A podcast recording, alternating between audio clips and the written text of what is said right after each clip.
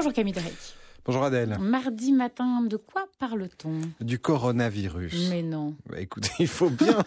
qu'est-ce, qui, lui arrive encore Qu'est-ce qui lui arrive encore au il coronavirus fait des dégâts.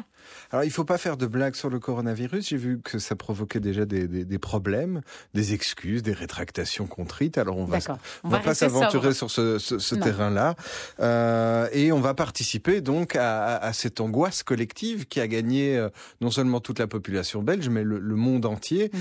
Et surtout s'intéresser aux répercussions que ça a sur le domaine de la culture, parce que c'est ça qui nous intéresse. Ouais, elles sont nombreuses, j'imagine, ces répercussions. Bah, elles, sont, elles sont nombreuses, elles sont cocasses. Alors d'a- d'abord, euh, première chose, une euh, publication euh, française dont, dont je suis proche qui a titré d'un chanteur, un peu malheureusement, euh, Ildar Abradzakov, c'est son joli nom, nouvelle victime du coronavirus, car son concert avait été annulé. Euh, évidemment, lui, il a pris au premier Ah bah degré oui. grâce à, à Google Translate, et ça a provoqué une sorte de foire d'empoigne pas possible, ce qui prouve que les gens sont quand même un tout petit peu euh, à cran. Et puis la nouvelle en France hier qui est tombée et qui a été officialisée dans l'Hexagone, tous les rassemblements de plus de 1000 personnes sont interdits. Ce qui veut dire que quand on regarde la jauge des théâtres en, en général, on peut se dire a priori bah, que les théâtres euh, de plus de 1000 places vont fermer et que les théâtres de moins de 1000 places vont pouvoir continuer leurs activités. Bon, tout ça c'est plus ou moins logique, sauf qu'alors certains théâtres disent bon ben on va baisser un tout petit peu notre jauge, jauge, bah voilà oui. c'est ça, pour dire qu'on va accepter les représentations à 1099, euh, donc à 999 places et pas celles à 1001 places. Ce qui appliqué par exemple à la monnaie euh, aurait des, des, des allures plutôt absurdes dans la mesure où la jauge de la monnaie est de 1100 places. Donc est-ce que ça vaut vraiment la peine euh, au Oui, niveau de, de 100 l'incidence de plus, 100 de moins, est-ce que ça Voilà. vaut quelque chose? Bah, ça, voilà.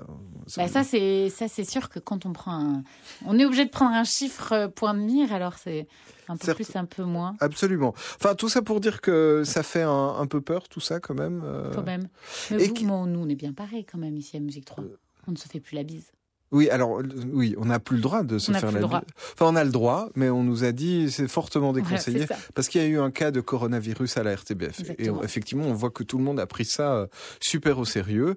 Donc, on se fait plus la bise. Mais non, je voulais revenir aussi au fait que euh, le coronavirus est évidemment une épidémie. Et qu'une épidémie, dans l'arsenal juridique, fait partie des cas de force majeure. Un cas de force majeure, ça comprend par exemple les inondations, les catastrophes naturelles, le- la grève. Et que donc, si un organisateur de concert décide d'annuler un concert au titre du cas de force majeure, il ne doit pas honorer son contrat auprès, de l'artiste. Ce qui veut dire qu'on a des tas d'amis artistes qui sont en train de nous expliquer, mais pour nous, ce truc dont euh, certains peuvent rire en badinant, etc., prend des allures catastrophiques dans la mesure qu'on est en train d'annuler tous mes concerts. Tout, tout- tout- ce que j'allais gagner est annulé tout à fait légitimement et sans aucune forme de compensation possible.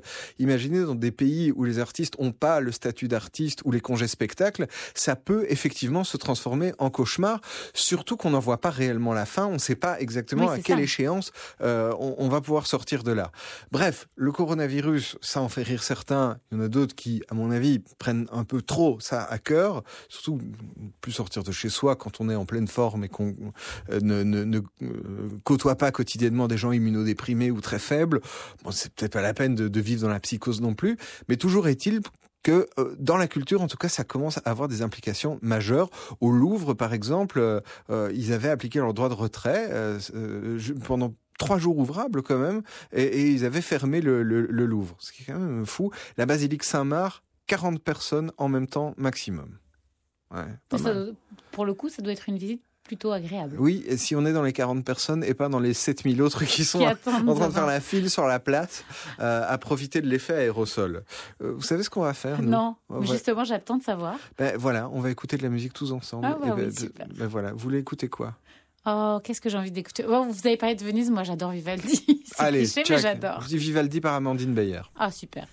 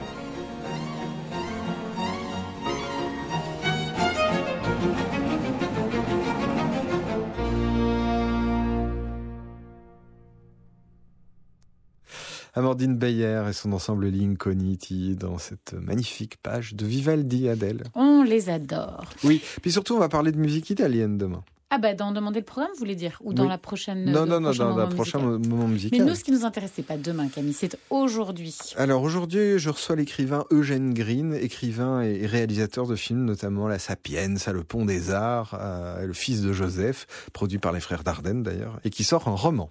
Ben voilà, on fera l'écoute sur les coups. Coûte que coûte. Coûte que coûte sur les coups de midi. À demain.